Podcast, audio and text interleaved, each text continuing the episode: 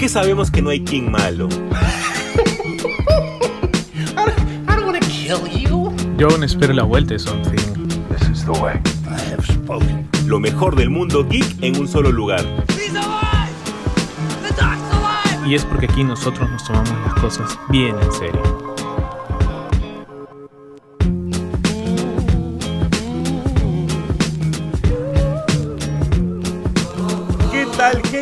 ¿Cómo están? Bienvenidos de regreso en una nueva temporada de Super God Podcast, el podcast definitivo de temática geek y el favorito de la gente. Gracias a todos los que nos han extrañado, a todos los que nos han enviado mensajes diciendo de que están aburridos en su trabajo, no tienen nada que escuchar por el momento mientras que pasan su día cotidiano y que necesitan de Super God Podcast. Gracias a todos los que festejan este regreso y regresamos con todo. José Carlos extrañado decir esto, ¿ah? José Carlos, ¿cómo estás? ¿Qué tal amigo? ¿Qué tal gente? ¿Cómo están? Bienvenidos a esta segunda parte de la temporada acá en Super God Podcast. Ustedes ya saben, con la canelita de siempre. Nos hemos ido casi un mes, si no me equivoco, un poquito más de repente. Pero sí, igual gente, gracias eh, por los mensajes, ya pidiéndonos de que volvamos, que tengamos eh, las últimas noticias, que que bueno, nos fuimos cuando recién estaba Flash y estrenándose y bueno, ha pasado, muy, ha pasado cositas y además hemos tenido pues el evento del año que es esta semana del Barbie Heimer, bueno, la semana pasada en realidad, ¿no? En donde ya creo que se consolida pues Barbie como una de las grandes películas del, del, año, al menos en recaudación, no sé si en crítica, pero, pero ya cumplió, ¿no? Es una cosa extraña porque se venían dando muchos fracasos en, la escena de, las películas. Bueno, Flash fue un fracaso, eh, Transformers, eh, no me acuerdo qué más, este, Rápidos y Furiosos, creo. Y, bueno, un par más ahí que, despertó un poco las alarmas de los críticos y eh, la gente de los medios. Ya estaban especulando un poco de qué pasa. Es más, eh, y justo se dio pues también la huelga de guionistas y actores de la cual vamos a hablar porque interesa y mucho, ¿no? Eh, yo todavía no he ido a ver ninguna de las dos. Jesús ya vio las dos. Este, así que de repente no vamos a tener el, los comentarios, pero de repente algo que nos puedas decir, Jesús, de las dos, de las dos películas.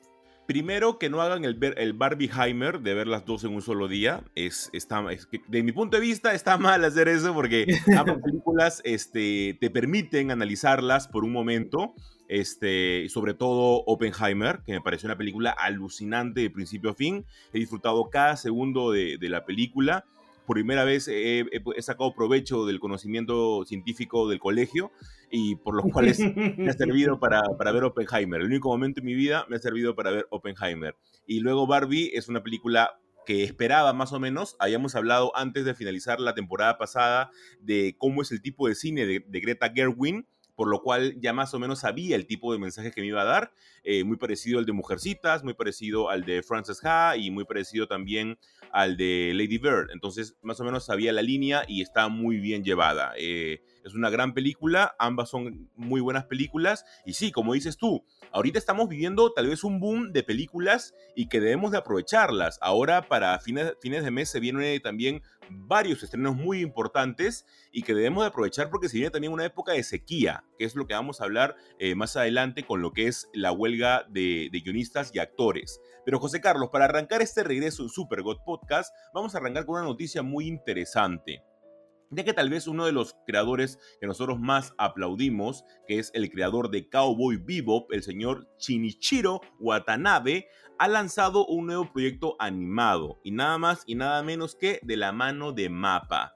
Lo festejan los trabajadores de Mapa que no ven a sus hijitos hace más de cinco años. El tráiler, José Carlos, se ve bastante, bastante bien eh, tiene una onda más o menos como que de criminales, pero a la vez eh, de escapismo y también como que de pandillas. Eh, está relacionado también el, el, director de las películas de John Wick, que más o menos ha dado algunas, algún tipo de, de colaboración en el proyecto. ¿Por qué? Porque todavía todo está en la nebulosa, todo está muy gaseoso. Únicamente se sabe que Lazarus, que es el proyecto que están lanzando junto con Mapa, en Adult Swim encima, porque es una especie de asociación o colaboración entre ellos, va a tener 13 episodios. No se ha confirmado la fecha todavía de estreno ni nada, ni específicamente lo que va a tratar al 100%. Pero lo que hemos visto se ve bien. Eh, sí, bueno, la verdad que eh, eh, Watanabe debe ser de los de las pocas personas que con dos grandes eh, obras se hizo un, un nombre en el, en el firmamento de, de directores de anime, ¿no? Estamos hablando obviamente de la genial Cowboy Bebop y eh, Samurai Champloo, ¿no? Totalmente distintas, pero con un... Que creo que lo único que los une es el gran OST que tienen, ¿no? Eh, tanto para, para, una como para la otra, es un buen eh, registro de, de, la música, porque la música también importa dentro del, del, de la producción, ¿no? Y ahora viene un tercer pro proyecto, que es Lazarus, del cual se ha ido revelando algunas cosas de la sinopsis. Obviamente no sabemos cuándo eh, va a, lanzarse.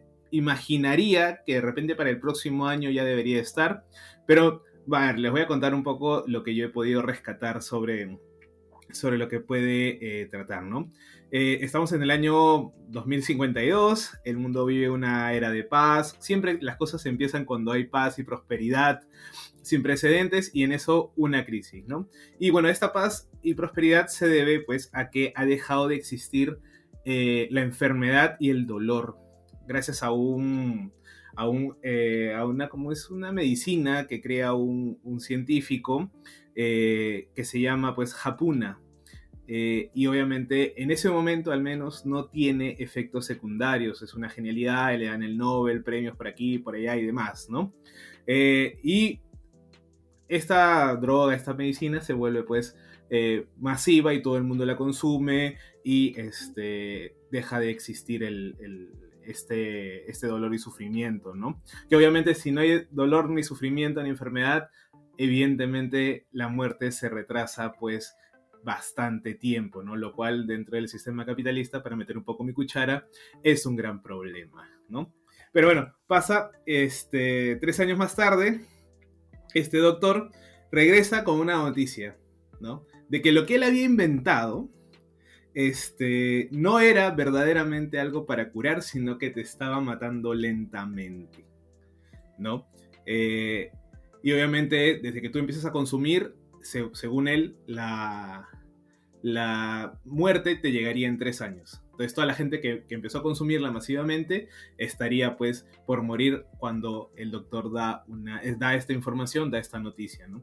Para lo cual, pues, se, buscan agentes para poder este, encontrar a Skinner y tratar de eh, encontrar una cura o algo, darle solución a este problema.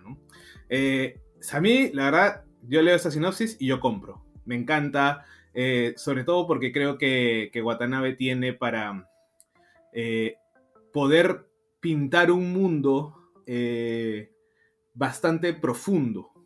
O sea, lo hizo en Cowboy Bebop, por ejemplo, con el tema de la soledad, con el tema de, eh, de las relaciones interpersonales, ¿no? Y creería que en este, este de acá está jugando un poco con la distopía. Y yo, la verdad, compro bastante, ¿no? Aparte de la animación se ve bien. Diría que por ahí hay algunos tonos bajos, pero recordemos pues que es mapa y, y mapa son los abanderados de la explotación laboral, entonces este eh, eh, tampoco hay que poder, poder, pedirle mucho, ¿no? Ahora, interesante que haya escogido el direct, eh, a Mapa, ¿no? O sea, Mapa creo que hace un tiempo estaba diciendo que no tenía plata, no tenía financiamiento, ¿no?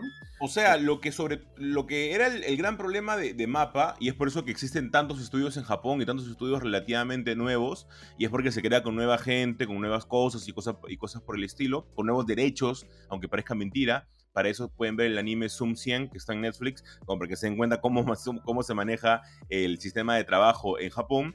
Eh, era de que no contaba con suficientes eh, manos como para poder hacer este, estas obras. O sea, había la capital que llegaba por, este, el mandato, en todo caso, de, del estudio o, o de la casa productora que lo quería hacer y elegía obviamente a Mapa o, cosas por el estilo, eh, pero no tenía la mano suficientes como para seguir con los proyectos que tiene ya de por sí ahorita. Entonces, es el principal problema, pero aparentemente y es un trabajo que lo han venido avanzando de hace muchísimos años, entonces tal vez por eso, como es serie limitada, tal vez por ese lado se han dado ciertas licencias, no es como que ya listo, vamos a terminar con esto porque no va a tener segunda temporada, únicamente son 13 capítulos y ahí nomás va a quedar.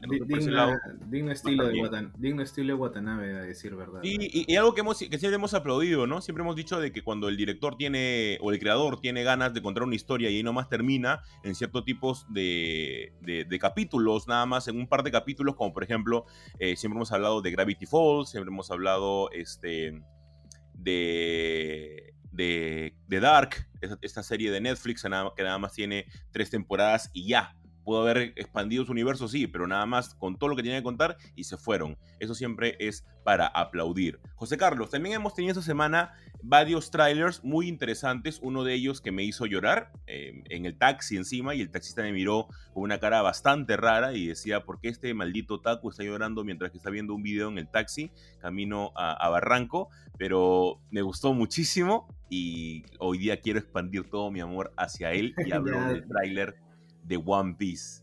Tengo que decir que no confiaba al inicio, me dio un poco de, miedo, sobre todo, no me pareció malo, me dio un poco de miedo el primer tráiler y el segundo tráiler me ha hecho vivir. Te compró, te compró, te compró. la verdad, totalmente, sí, me compró totalmente. Me ha parecido alucinante el, el segundo tráiler, que ya lo vamos a hablar en un ratito. Porque primero vamos a hablar de dos tráilers que hemos tenido.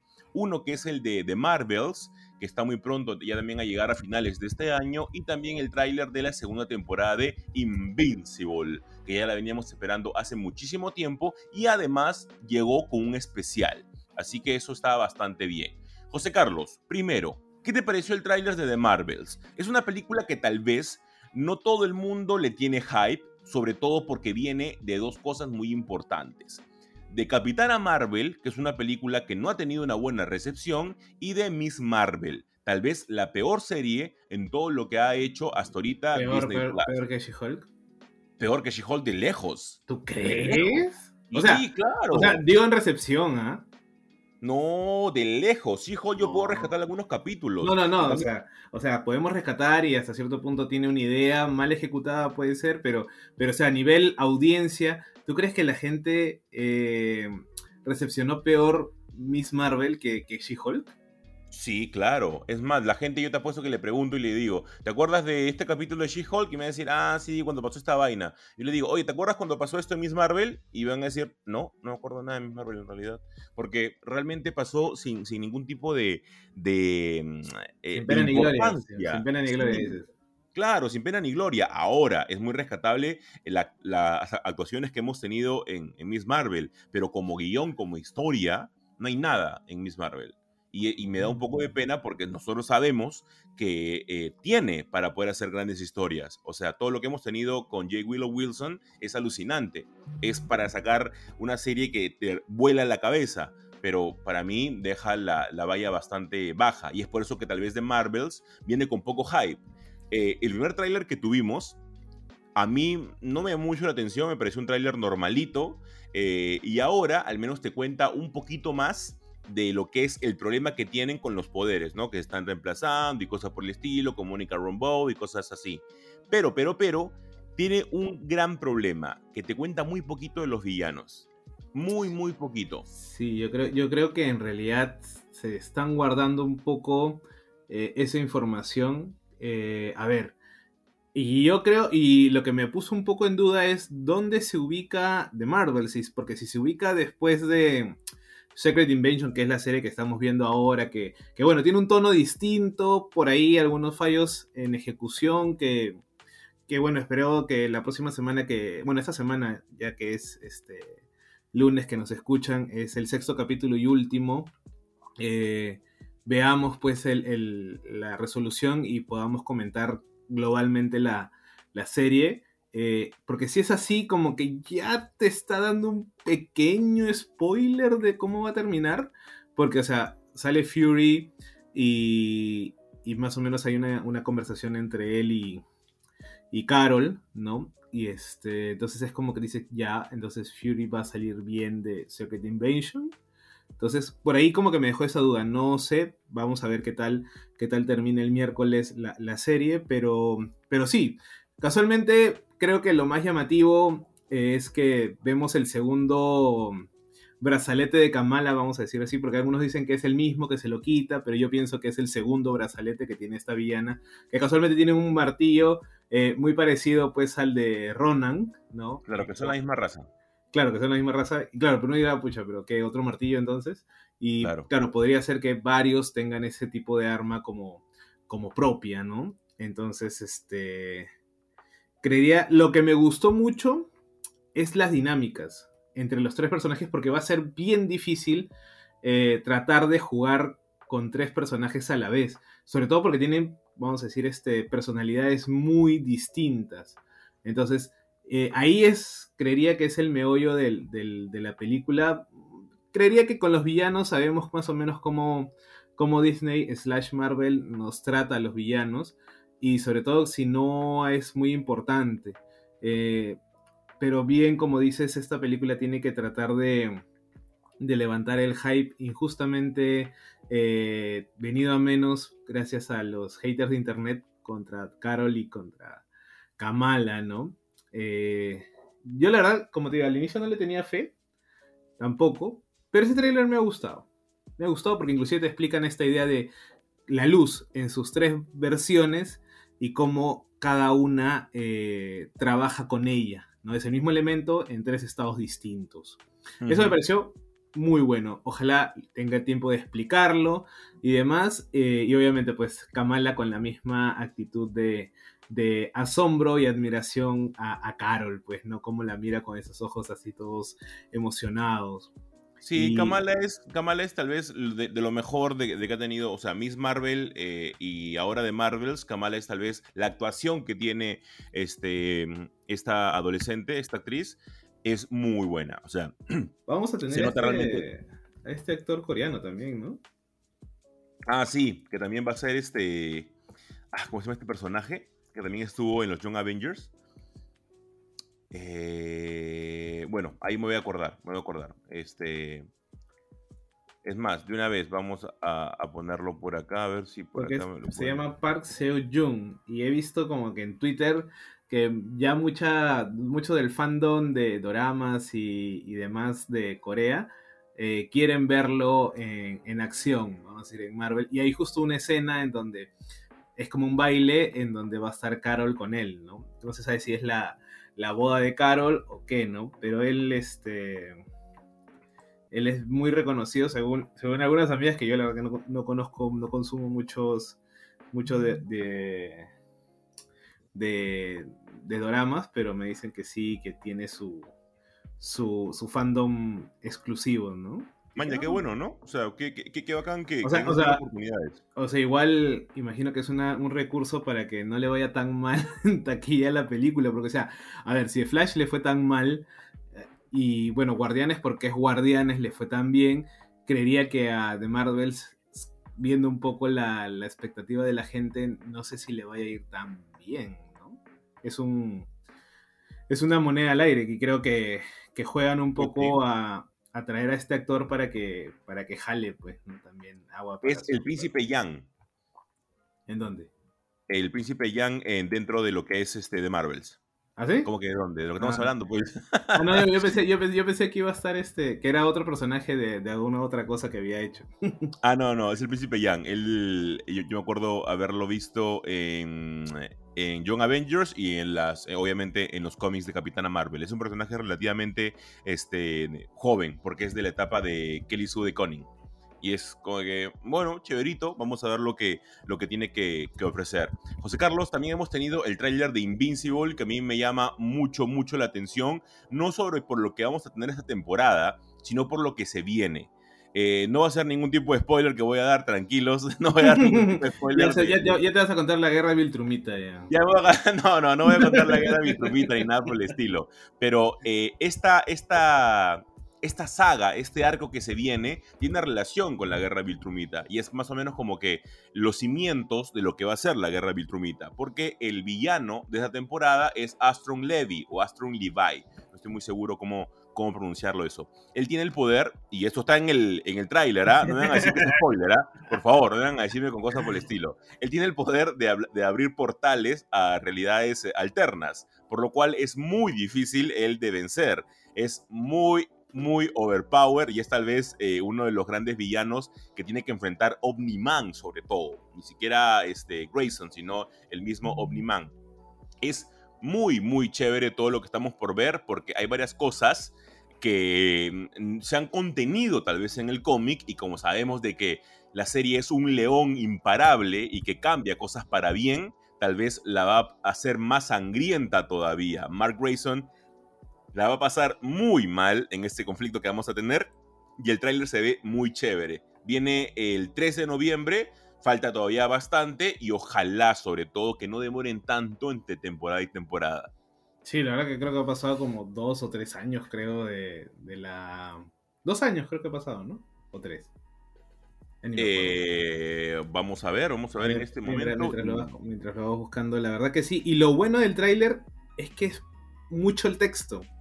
Es alta narración. O sea, imágenes por ahí, pero muchas, muchas líneas. Eso me pareció muy bueno. 2001, o sea, dos años. Ya, dos años, dos años. Este fue muy bueno y claro, ya ahí te, dan un poco al final creo del tráiler que te dice Viltrumita contra Viltrumita, eso no se ve desde la purga, ¿no? Como diciendo, ya, esto te lo voy a dejar para la tercera temporada, la, temporada de ahora va a ser medio entre transición porque también hay una especie de, de no sé si de, de llamarlo mm, aceptación de Mark.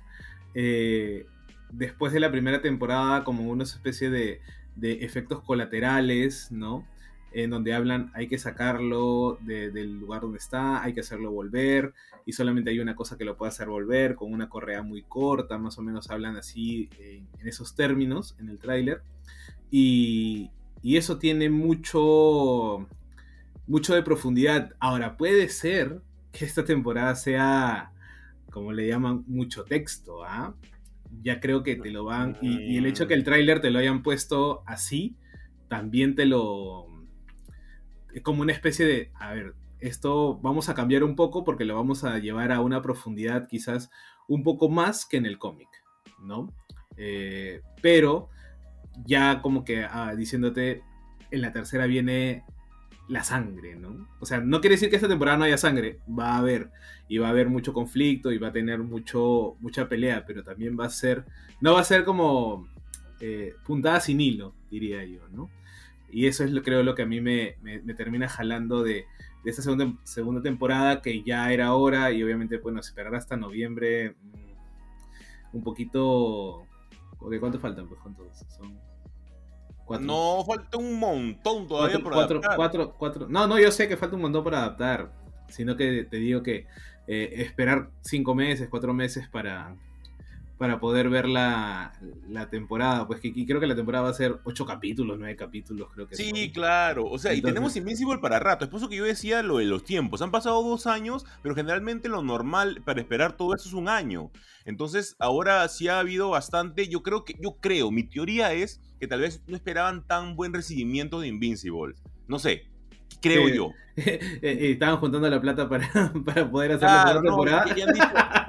vamos a sacar la primera temporada y vamos a ver cómo nos va. Dependiendo de eso, Robert, vamos a ver si es que te seguimos pagando y cosas por el estilo. Y ha, recibido un montón de, de, hype que la gente sabe, que la gente se ha ido a, a, a pagar, obviamente, su membresía de Amazon Prime Video y ahí recién han dicho, ok, esto de acá da para más, hay que ponerle todas nuestras fichas. A Amazon creo que no le falta el dinero, este, y es por eso de que debe de apostar más por, por este Invincible y que sea constante, tal vez tener al, final del, año siempre una nueva temporada de Invincible. Sería muy, pero muy chévere que sea así. Y así ya saben, gente, se estrena el 3 de noviembre. Tenemos todavía para rato. Léanse los cómics, que es algo espectacular y me lo van a agradecer un montón. Eso sí, hay temas que son bastante fuertes, así que leerlo con mucho cuidado. José Carlos, se ha estrenado por el One Piece Day dos cositas muy importantes dentro del mundo de One Piece. Uno es el tráiler del GR5, que ya estamos prontos también a verlo dentro del anime, porque ya en el manga eso ya pasó. Pero lo que vamos a hablar ahora es del tráiler, el nuevo tráiler de One Piece, el live action de Netflix que llega ahora en agosto. Y tomo aire ¿eh? para poder explayarme bien acá. Me ha parecido un gran tráiler todo el CGI que se ha mostrado ha estado bastante bien. Eh, obviamente sabemos de que al ser una adaptación que parte de algo animado, eh, es difícil. El, viendo a Luffy estirarse es difícil de hacerlo, pero ahora lo veo todo mucho más orgánico y mejor al menos por ese lado.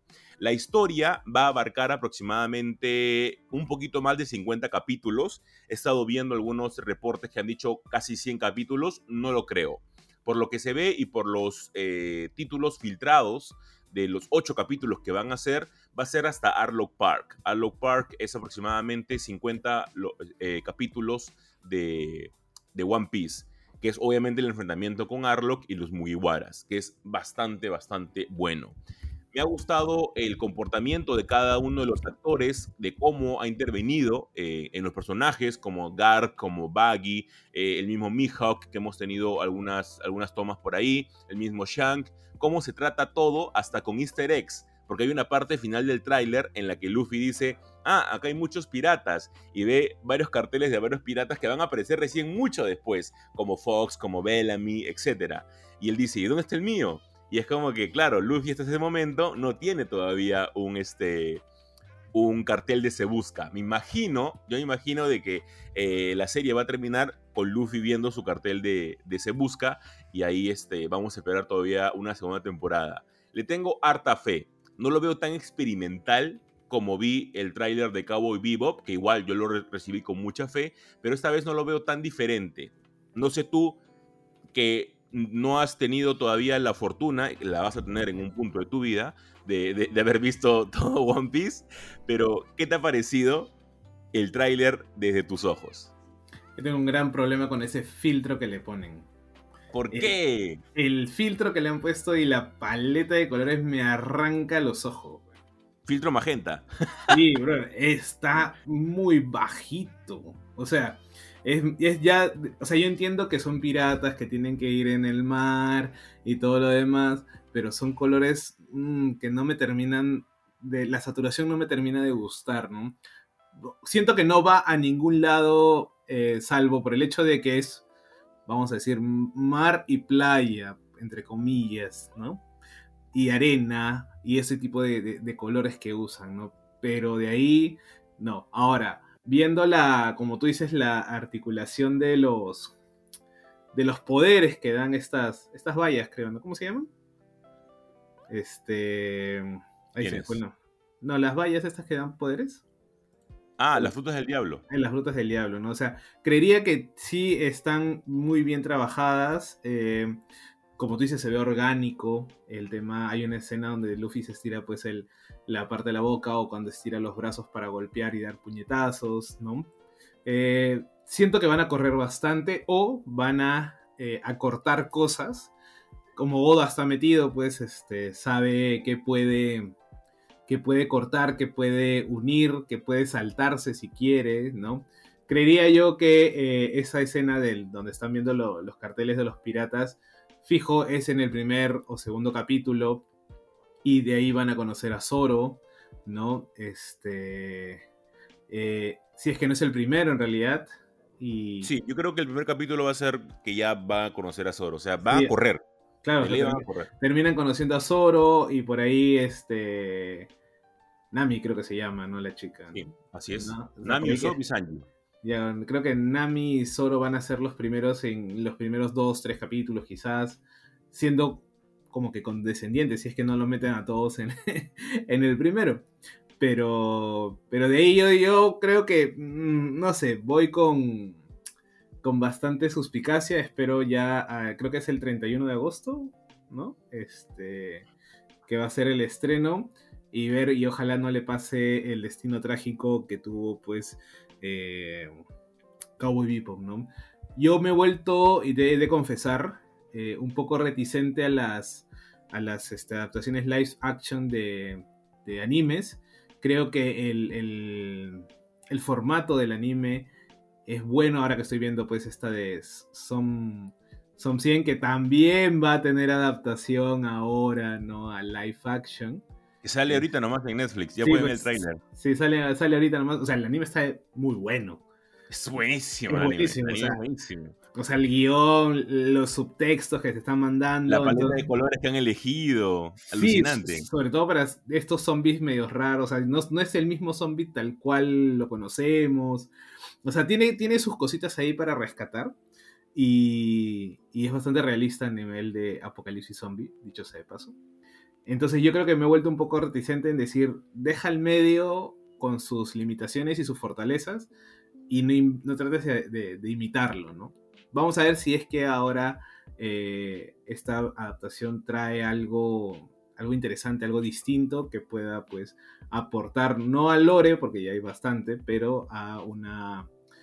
a verlo como algo bien hecho, al menos con amor, con que estén los detalles, ¿no?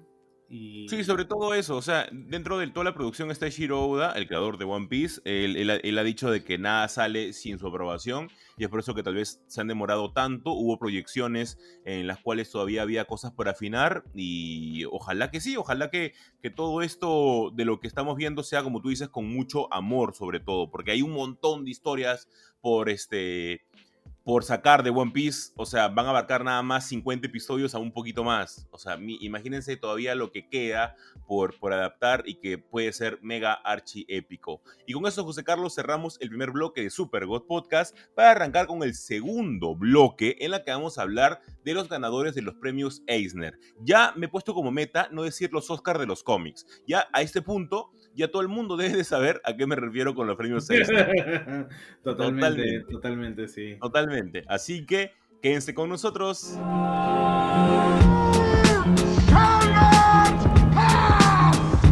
Es que sabemos que no hay King malo. Yo aún espero la vuelta de Something. Lo mejor del mundo geek en un solo lugar. Y es porque aquí nosotros nos tomamos las cosas bien en serio.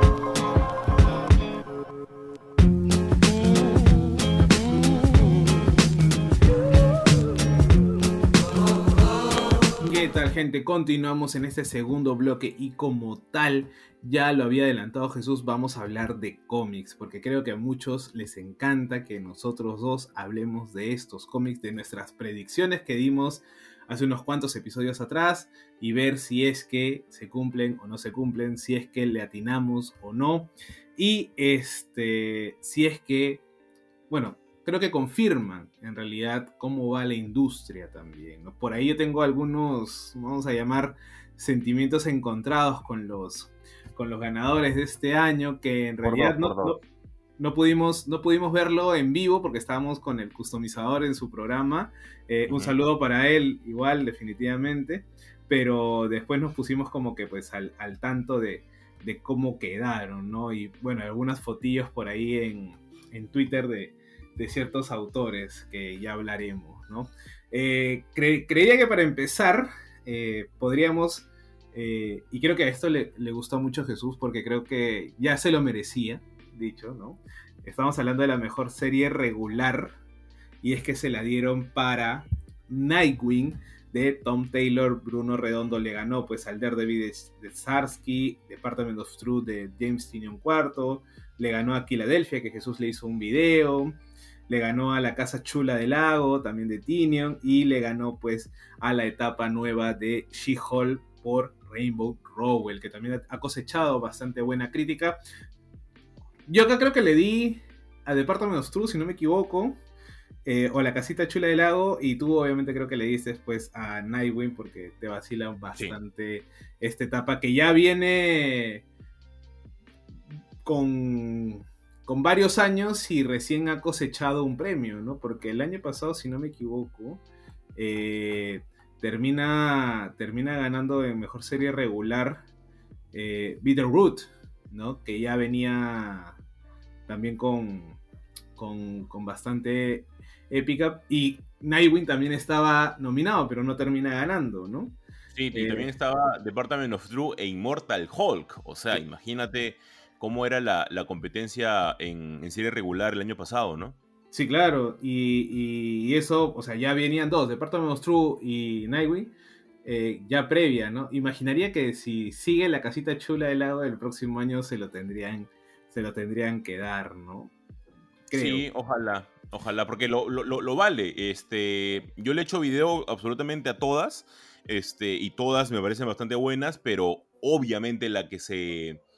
La que se está distinta a todo el, todo el resto, la que resalta es Nightwing. Nightwing el último año ha hecho cosas increíbles, ha innovado en varios paneles. Eh, el, panel, el panel este, Point of View me ha parecido muy bien llevado en, varias escenas. Eh, todas las aventuras que tiene Nightwing son muy bien seleccionadas. el dibujo que tiene de por sí Bruno Redondo es un placer al ojo, por ponerlo de una manera, y yo creo que está bien merecida, ¿no? Sí, yo creo que sí, yo creo que tiene, tiene su, su, mérito de innovar el, tema del guion. Eh, bueno, el guion lo. Tom Taylor ya es un viejo conocido también. Y, me parece que, como te digo, bien, bien estructurado, bien dado eh, el premio, ¿no? Yo creo que. Lo bueno es que ahora se va a levantar igual las ventas, ¿no? Este y creo que tiene para, un, para un añito, quizás dos, más todavía, ¿no? Sí, si de acá mi, mi amiguito Wilcito Kun me está escuchando, eh, algún compilado si hay de, de Nightwing, creo que es hora de comprarlo. Sí hay, sí, hay, creo que sí hay. Al carrito, al carrito. Sí, sí. Bueno, eso por ser regular, ¿no? Y por serie limitada, eh, paréntesis, vamos a hablar de un número autoconclusivo que creo que era el de Batman One Day One Bad Day, The Riddle, escrito pues por Tom King y Mitch Gerald. Creo que es el único, el, único, el único, cómic de esa serie que vale la pena. Y, el, resto son Z, Z, Z, Z, Z. Y, todavía, y termina ganando, ¿no? Este, creo que por el, el, tándem, ¿no? Y ahora, y creo que es la primera vez que Tom King gana más de un premio. Si es que no es la primera vez que eh, gana un premio. O sea, es la, primera vez que gana Tom King, claro, este, dos categorías, por ponerlo de una manera. ¿Qué? ¿Pero él ya tiene un Eisner? Claro, ya tiene Eisner. ¿Con qué? Con la visión, creo, ¿no? ¿Qué? acá, con la visión. No, ya, sí. Bueno, ahora en serie limitada eh, gana Human Target. Yo voy a poner acá mis consideraciones. Eh, que la gana pues Tom King y Greg Smallwood, Smallwood, mejor dicho. Eh, y acá le gana, eh, pues. Perdón que te, perdón que te interrumpa. Eh, también lo gana por este Batman Elmer Food. Ah, por. Ese, pero ese número autoconclusivo. Sí, así es. O sea, ahí es su segundo autoconclusivo. Pero. y, su, y, su, segunda serie limitada con esta, con Human Target. Así es. ¿No? Ah, ya. Porque el anterior, pues ganó con, con la visión, ¿no? Y este en donde está pues eh, Animal Caster, que, Jesús le había hecho también un videíto, muy buen cómic. Raro que esté nominado y creo que acá lo dijimos que no iba a ganar definitivamente. No, ni iba a ganar, ni iba a ganar. Eh, Batman One by Day, o sea, la serie eh, de los varios números, en donde uno de ellos es el que escribe este, Tom King también. Miracleman, yo pensé que pues, de repente por la vuelta así en bombos y platillos de, de Miracleman, es más, escrito por eh, Gaiman y dibujado por eh, Mark Buckingham, podría eh, haberle dado el, galardón, pero creería que porque no tenía muchos números tampoco es termina, al menos hasta donde iba publicado, dárselo, ¿no? Y termina pues con Superman Space Age, que esa no la he leído. Tú creo que sí la has leído esa de ahí, ¿no? Sí, yo la he leído. Esa de ahí, la, única que no he leído al 100%, y es por eso que todavía no le hago ningún video, es este The Human Target no lo he terminado todavía y Miracle Man de Neil Gaiman tampoco lo he terminado todavía. Así que eh, son historias que no le he hecho todavía video. Me, me jode un poco este, no haberles hecho video justamente a esas. Mi misión era hacerle video a todas las de serie regular y serie limitada pero no, no, llegué con los tiempos de esas tres series, ¿no? Pero igual lo poco que he leído de Human Target está bastante bien. Como decíamos José Carlos, no es el, en, dentro de lo que es historias cortas, no es el primero de, de Tom King. Tom King ya ha ganado como serie regular varias, en varias ocasiones. Este, eh, pero esta de acá es como serie, perdón, como historia corta. Ahora, pasando netamente a lo que es este, la serie limitada con The Human Target, es alucinante el trabajo, sobre todo de arte, que tiene esta, esta historia. Es brutal como han hecho este, lo que ha hecho Greg Smallwood en toda esta serie detectivesca que de por sí agarra ya, un título antiguo de DC y le da una renovación alucinante que sabe obviamente hacerlo Tom King. No, es la primera vez que lo, que que lo hace. Lo ha hecho con este, Mr. Miracle, eh, lo ha hecho con Rorschach eh, y lo ha vuelto a hacer ahora con The Human Target. Es alucinante cómo este sujeto puede agarrar personajes de segunda y tercera línea y convertirlo de esta manera, pero no únicamente que puedas cambiar el personaje y puedes ponerle, no sé, un Green Lantern y puede hacer el mismo desarrollo. No, personajes con identidad, con su historia que han tenido en los cómics previamente antes de él llegar. Eso es muy eh, plausible de Tom King. Sobre todo porque, a ver, la anterior etapa de Human Target, si no me equivoco, eh, la hace eh, un señor que yo respeto bastante, que es Peter Milligan. Eh, que claro, Peter Milligan en, su etapa lo hace muy, muy psicológico. Que quizás por eso es que no termina de, convencer y ahora viene Tom King con un noir mucho, mucho más clásico, que yo diría que no es de sus mejores obras. O sea, creería si, tomamos las últimas producciones de Tom King, eh, ya sea Strange Adventures, eh, Rorschach y Human Target, eh, mi top sería Strange Adventures, Human Target y Rorschach. O sea, yo creo que él, merecía. Ah, ya. ¿Y Mr. Miracle? No, no, no, o sea, de las últimas, digo, de las últimas de los ah, últimos años. No, o sea, Mr. Miracle está con la visión como que un poquito más atrás, ¿no? Antes de Batman, inclusive. Este pero yo creería que él merecía porque, ser nominado uno y haber ganado por Strange Adventures, ¿no? Eh, este, este, este, este, noir también, vamos a decir, o, ajuste de cuentas con el criminal de guerra llamado Adam Strange, ¿no? Eh, que por Human Target. No digo que sea mala, ¿no? Quizás es mi feeling de, de que no me vacila mucho el noir, bueno, ya no me vacila, antes sí, me vacila, pero ya no me vacila mucho el noir, que con Human Target sí tengo mm, ciertas, eh, ciertas reticencias y que creo que él hubiera ganado mucho mejor con, con Strange Adventures, ¿no? Roger no tanto porque sí tiene muchas fallas, sobre todo al final, pero, pero ese es mi, mi, punto de vista, ¿no? Eh, creería yo, yo me acuerdo si acá le di a, a Miracleman, pero bueno, este creo que por, por peso y por, calidad este, eh, y crítica eh, se lo lleva se lo termina llevando Tom King que igual lo consolida pues como, como uno de los escritores de esta nueva generación mm, sí, de los mejores de los, de los mejores escritores de los últimos 10 años, sin duda alguna. O sea, eh, está dentro de ese Olimpo este, con, y, con, y, creo que y creo que ninguna de sus obras es bajita. O sea, de bajita de, medio para abajo, no, es de medio para arriba. ¿no? salvo, salvo, ¿cómo se llama esta? Que nadie le gusta. Eh, ah, este, Errors in Crisis. Errors in Crisis. Esta porquería de Errors, in Crisis es, una cochinada. Es, es, muy mala. Y su Superman Up in the Sky tampoco es muy bueno que digamos. ¿ah? Pero el Up in the Sky no es una novela. No, no, no, no. Es la, el cómic de Superman. Ah, ya, ya. El otro es este, su, su libro que es diferente. Eh, su, libro es este. Mm, ah, se me fue el nombre de este sujeto. Mira, y el, libro lo he leído, ¿ah? pero ¿cómo se llaman los nombres? Hoy día estoy con una memoria alucinante. A Once Crowded. Ah, yeah. A Once Crowded Sky es el libro de Tom King y pero, mira, Sky. Pero mira, tiene dos, ¿ah? o sea, tiene dos de regular para abajo y todas las demás es de un poquito más de regular, pero para arriba. No, Heroes in Crisis es muy mala, no es regular, es mala. No, pero o sea, por eso, o sea, de regular para abajo, tirando todo para abajo, Heroes in Crisis y el Superman. Y de ahí todo lo demás es superior al promedio. Ya, claro, claro, claro. Totalmente de acuerdo contigo. Sí, eh, Babilonia, este, Love Everlasting, todas, todas, todas han sido. Por eso, o este, sea, es, es, es, un como que ya un un sello de calidad y que, con poco, o sea, en poco tiempo ha consolidado ya un nombre, ¿no? Eso me, a mí Sí. me, me vacila, ¿no? Creo que Se ha metido La- de todo, ¿no? Porque, porque ha la en Marvel, ha agarrado la visión, en, en- en el mismo DC estuvo en The Omega Man, así que agarró de todo.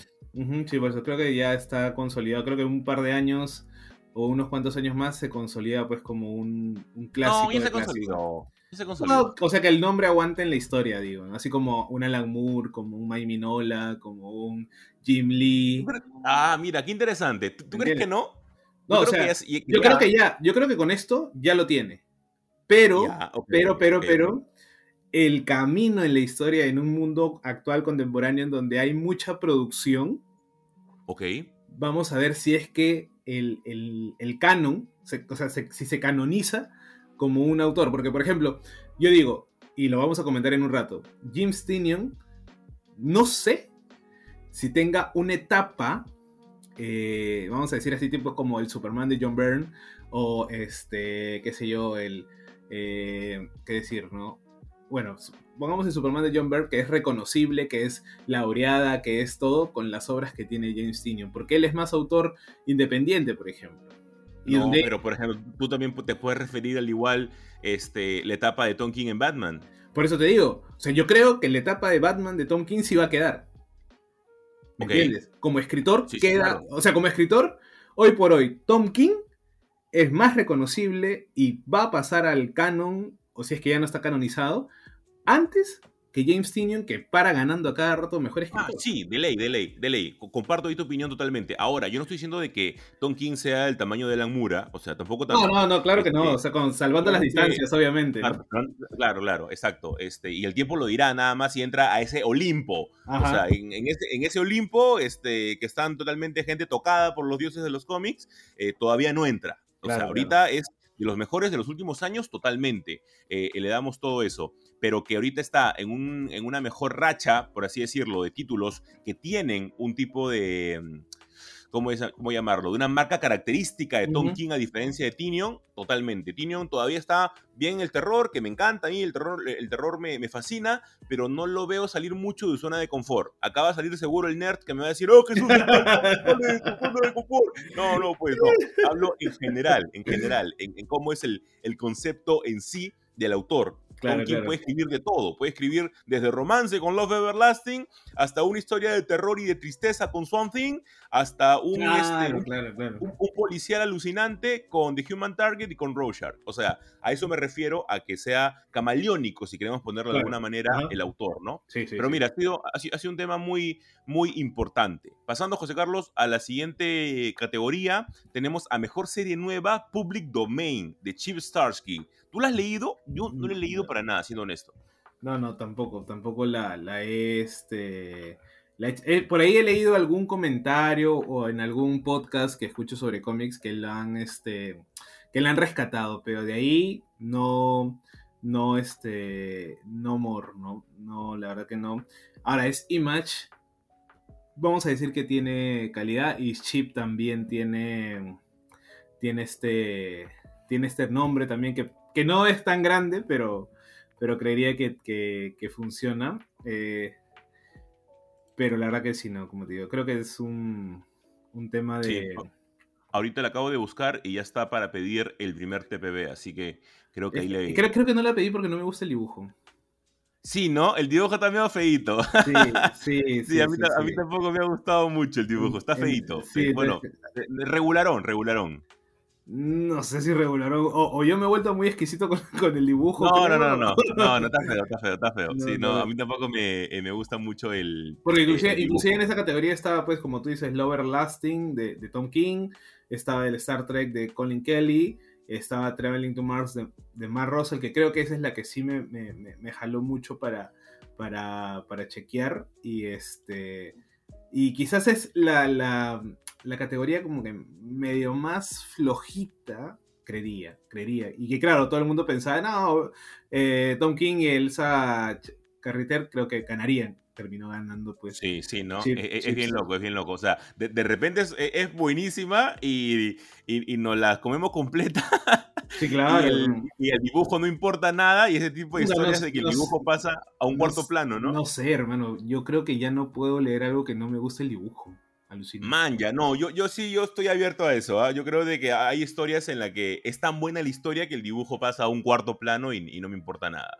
Pero mira, justamente eh, para entrar a la categoría de mejor obra autobiográfica, y ahí estamos todos contentísimos, le hemos recomendado aquí en el podcast, hemos hablado de esta obra, que es una obra desgarradora, eh, y gracias a, a Buscalibre por cancelarme el pedido y que no haya llegado a tiempo.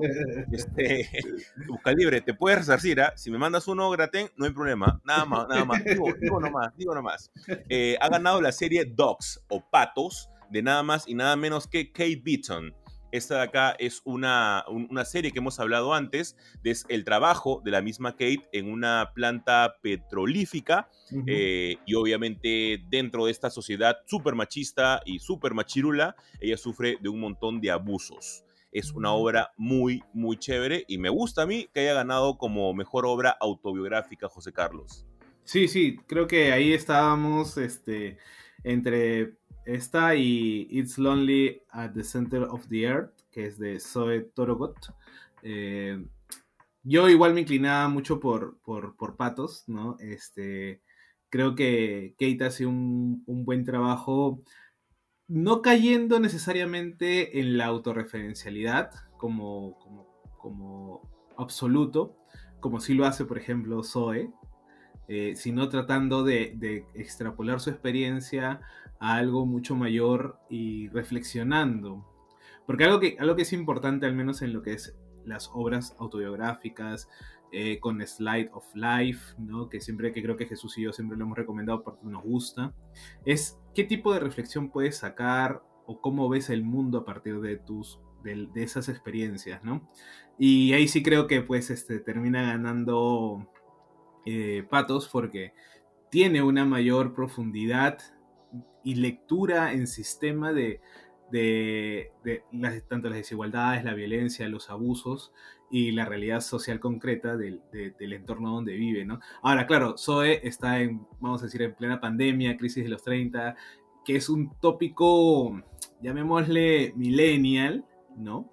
Eh, que, que, en el papel también es muy bueno, es muy interesante porque también tiene otras aristas por el tema de la salud mental, ¿no? Eh, pero yo creo que acá, con justa razón y muy, muy este, feliz de que haya ganado este, Patos de Kate Bayton. Ya está publicada en Norma en español también. Un poco cara, eso sí. bastante cara en realidad, bastante cara. Eh, creo que son 40, 45 euros. Pueden eh, aprovechar su descuento ahora que está justamente con, con el con el código de feria para comprarlo en Busca Libre. Ahí está Busca Libre, publicidad gratis. ¿Qué más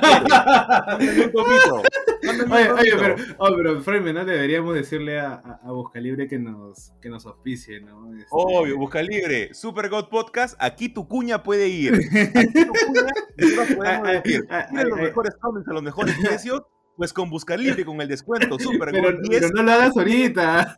Ah, ya, perdón, perdón, perdón, perdón.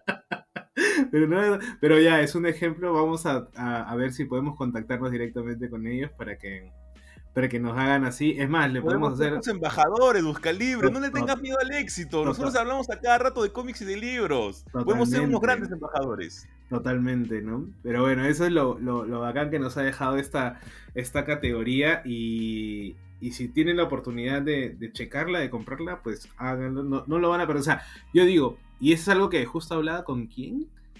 Ah, con mi pata Franco. De que yo también para ahora para comprar eh, cómics, como que tengo que estar muy bien seguro de que es una muy buena historia.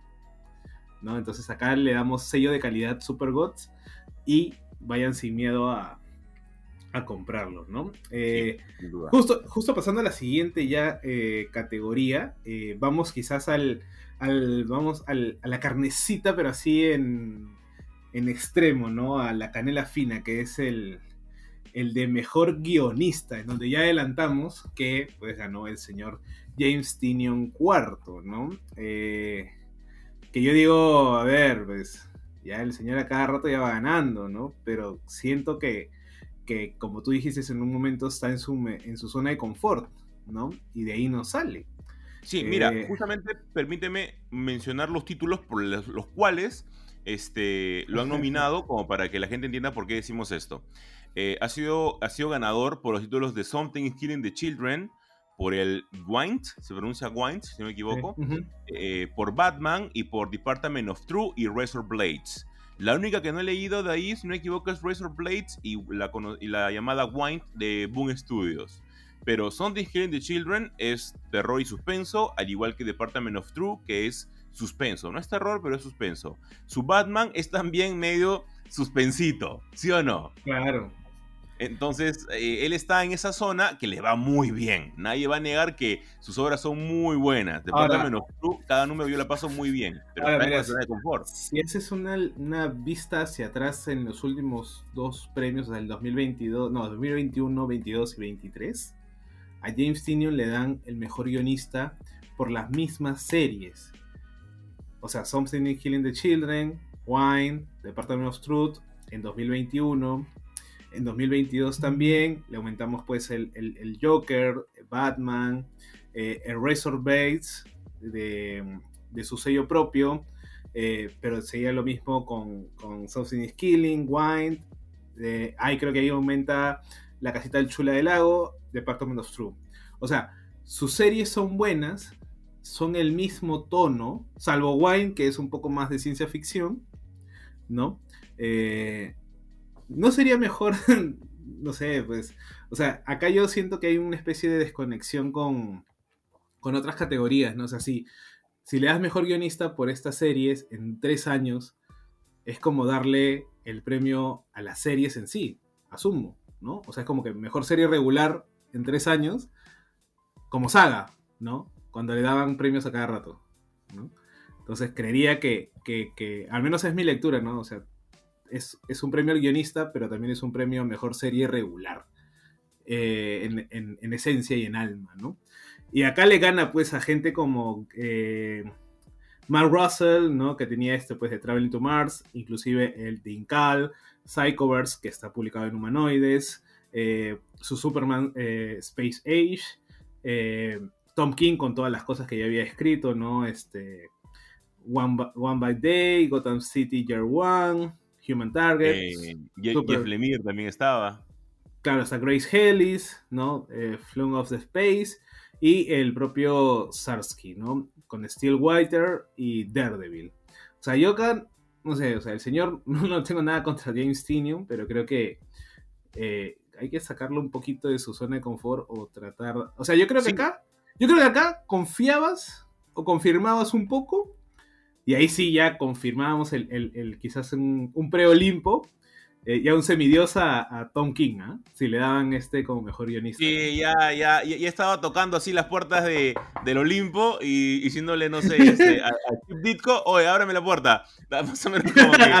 palabras mayores, palabras mayores. Claro, palabras mayores, ¿no? Estaba así más o menos como que muy cerca. Pero yo, si hubiera ganado Chip, estuviera tranquilo. Y no es que, a ver, soy fanaticazo de su Daredevil, me encanta su Daredevil, me parece la mejor run de la historia de Daredevil. Sí, incluso mejor que, que las clásicas, me encanta. Eh, pero a pesar de eso, siento de que James tiene para más. Quiero que debe salir de su zona de confort y que ahí va a estar eh, realmente demostrando su nivel de calidad. Y José Carlos, para terminar, como mejor guionista también y dibujante completo también está Kate Beaton por Docs. Y como mejor dibujante está nada más y nada menos que Greg Smallwood, que es el de The Human Target. Ya lo habíamos hablado anteriormente, su trabajo en The Human Target es alucinante. Tiene un video de cómo se compone el, dibujo dentro de Human Target, que se lo recomiendo verlo por favor, porque si ese video no te hace amar el cómic y derramar una lagrimita, nada te lo va a hacer. Es un video hermoso de cómo hacer la composición justamente para ese tipo de historias y es un justo ganador de lejos. Sí, claro, creo que eh, tiene, tiene las las credenciales, eh, Greg, para poder este, llevarse tremendo premio, consolidando también la carrera de, dibujante, ¿no? Eh, es más, este, y sí he visto ese video, y claro, tal, tal, cual dices tú, si es que no terminas amando el cómic, o sea, como medio, como formato, es que no tienes alma. Así de simple, ¿no? Es como cuando te emocionas por, por una escena épica en el anime, igual ver cómo funciona eh, el lenguaje de la página, cómo lo, articulas también en, cierta arquitectura, eh, hace eso, ¿no? Eh, y por eso es que yo te digo, o sea, con tan buenos artistas ahora, enormes, es más, yo a veces compro el, el cómic no tanto por el guionista ahora, sino más por el dibujante, por el estilo del dibujo. ¿no? Eh, salvo que sea un guionista que, o un tema del, del cómic que me jale mucho y yo diga, ya, este acá voy, ¿no? Pero es una lucha constante entre equilibrar y si es un dibujo que no me gusta, va a pesar mucho en mi decisión de, de comprarlo o no comprarlo. Deberías de leer eh, siento que te va a encantar el dibujo. Sí lo he visto, sí lo he visto, sí lo he visto el dibujo. Este, creería que por ahí el tema me, me, me jala también y el dibujo también, por eso le, tengo ahí apuntado en, los pendientes, en los en esos extras que vienen cada mes. Ahí a ver si es que en alguno lo puedo, lo puedo meter para, para el pedido. Si no, obviamente puedes recurrir al, a otros medios eh, que no voy a decir acá, ¿no? Siempre está Wilcito Kun, siempre está Wilcito Kun, o si no, gente, busca libre, aquí estamos nosotros, estamos con las puertas abiertas, nos dan un código, un código bonito para todos nuestros escucha y nosotros lo compartimos. Y nada más, estamos contentos aquí, podemos ser grandes embajadores, así que el mensaje está, esperamos la respuesta. Y con eso, José Carlos, cerramos el segundo bloque de Super God Podcast para poder hablar de la huelga de guionistas y actores en el tercer bloque. Algo muy cortito nada más sobre qué es lo que trata. Acá José Carlos nos va a, explicar de manera detallada sobre todo lo que pasó hace muchos años y también ver las consecuencias de esto, que van a ser muy pero muy grandes. Así que quédense con nosotros.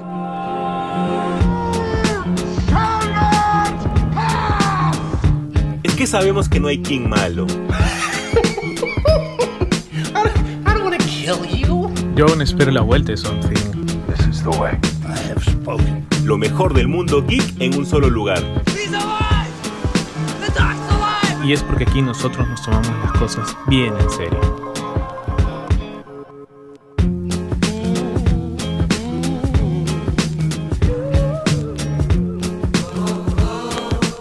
¿Qué tal gente? ¿Cómo están? Bienvenidos al tercer bloque de Super God Podcast y último en la que vamos a hablar de la huelga de guionistas y actores. Es algo que está impactando a todo Hollywood, que muchas de las películas recientes que están llegando a cartelera esta semana y las próximas no han tenido ni siquiera un avant premier, ni una rueda de prensa, ni cosas por el estilo, porque justamente están en huelga.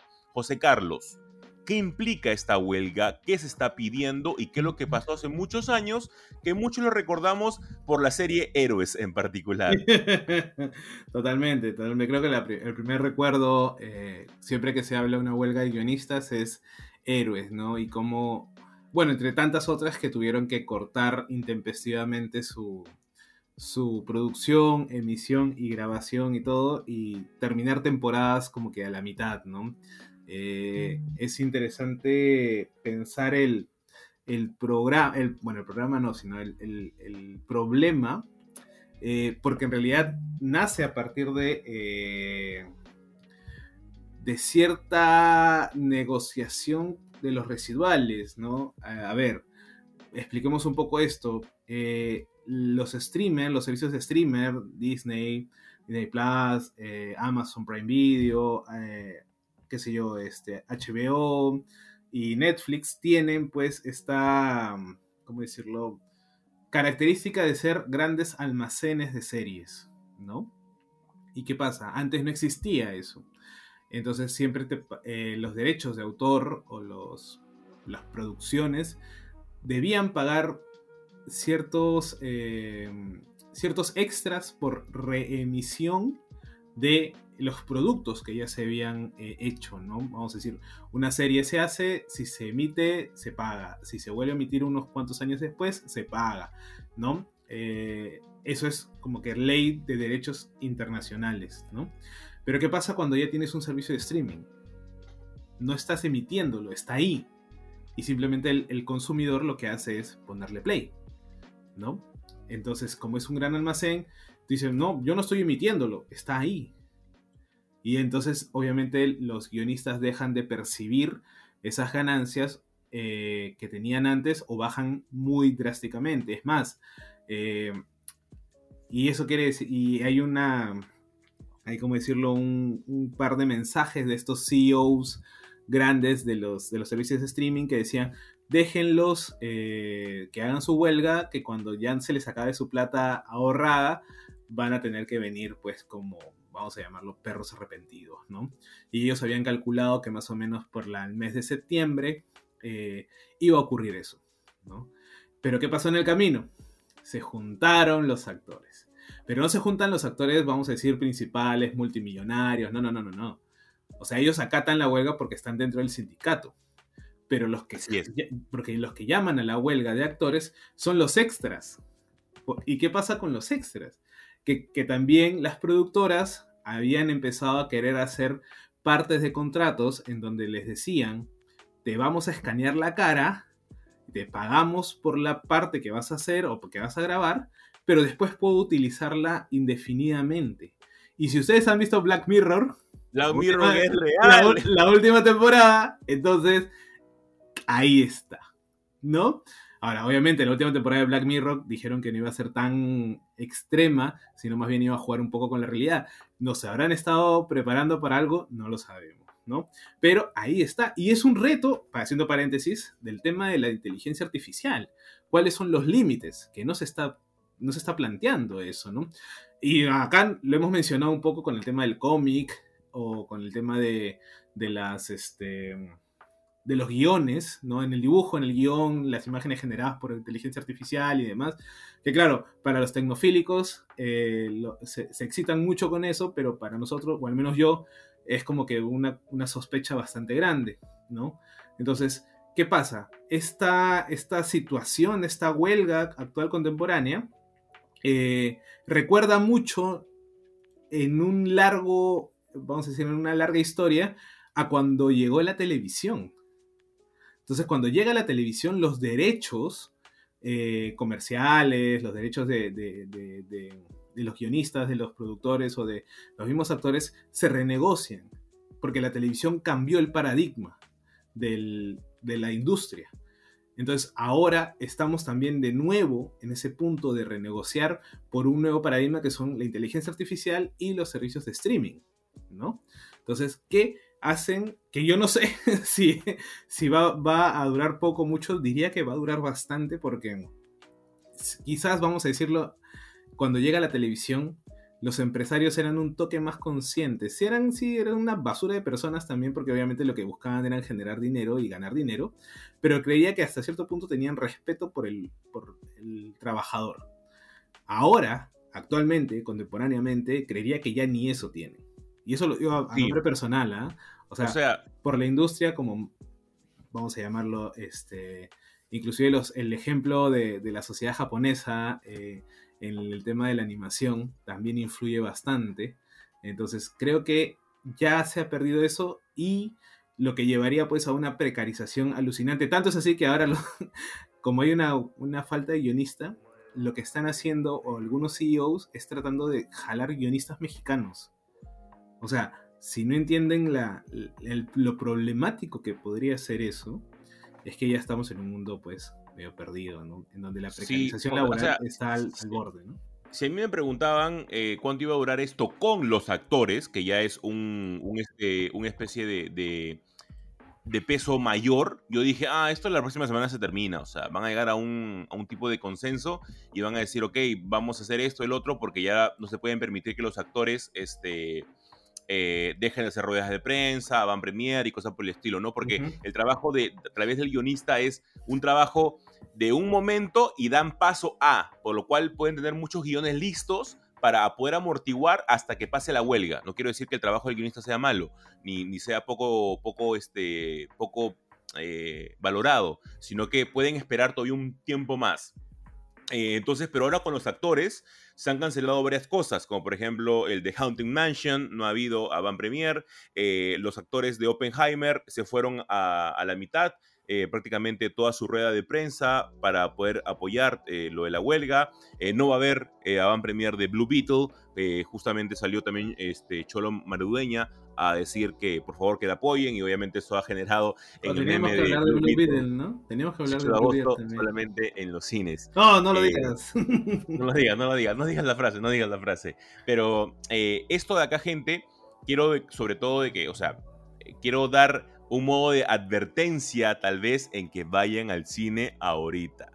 Disfruten todas las películas que están viendo, eh, las películas que van a salir la próxima semana y así semanas eh, que están por venir, porque vamos a tener un momento de sequía esto ya pasó antes y a este nivel de magnitud no tanto. Por lo cual va a haber un punto en el que van a decir, ok, pero ¿qué sacamos? Y es como que, ok, tengo este guion de aquí, este, la gente, estos de acá nada más pueden trabajar, que son como que actores independientes, pero después nada más. Tengo este guion guardado, pero que no lo aprobaron por tales motivos, vamos a cambiar esto y van a sacar cosas como que recicladas.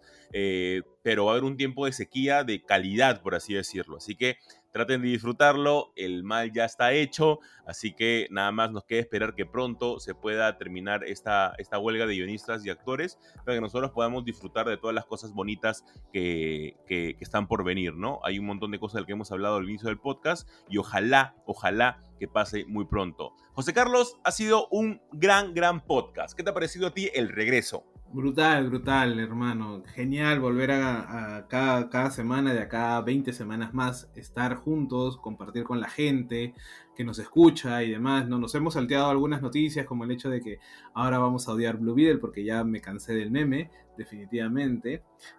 Este, lo otro es que no hemos hablado porque ya tenemos actor de Superman, ya tenemos actriz de, para Luisa Lane, no hemos hablado de la serie, de, de pues, mis aventuras con Superman, ¿no? Que también está en, emisión, que, está muy buena. Ha tenido su hate también, ha tenido su, esto, pero la verdad que creo que eh, es un aire fresco para, la franquicia. Yo la estoy disfrutando bastante. Obviamente sin muchas expectativas, ni siquiera pensando que puede ser como la serie de Superman este, de los... la serie animada de Superman, que creo que es los 90.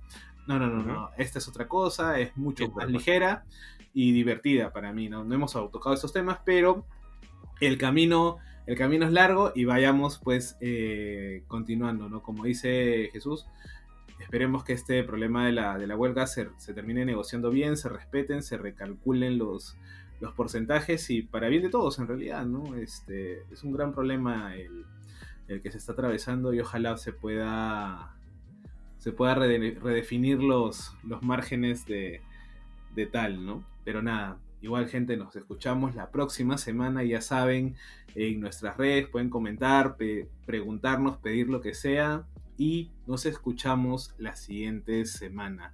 Chao, chao gente, cuídense. Chao, chao gente, cuídense. Busca libre, los esperamos.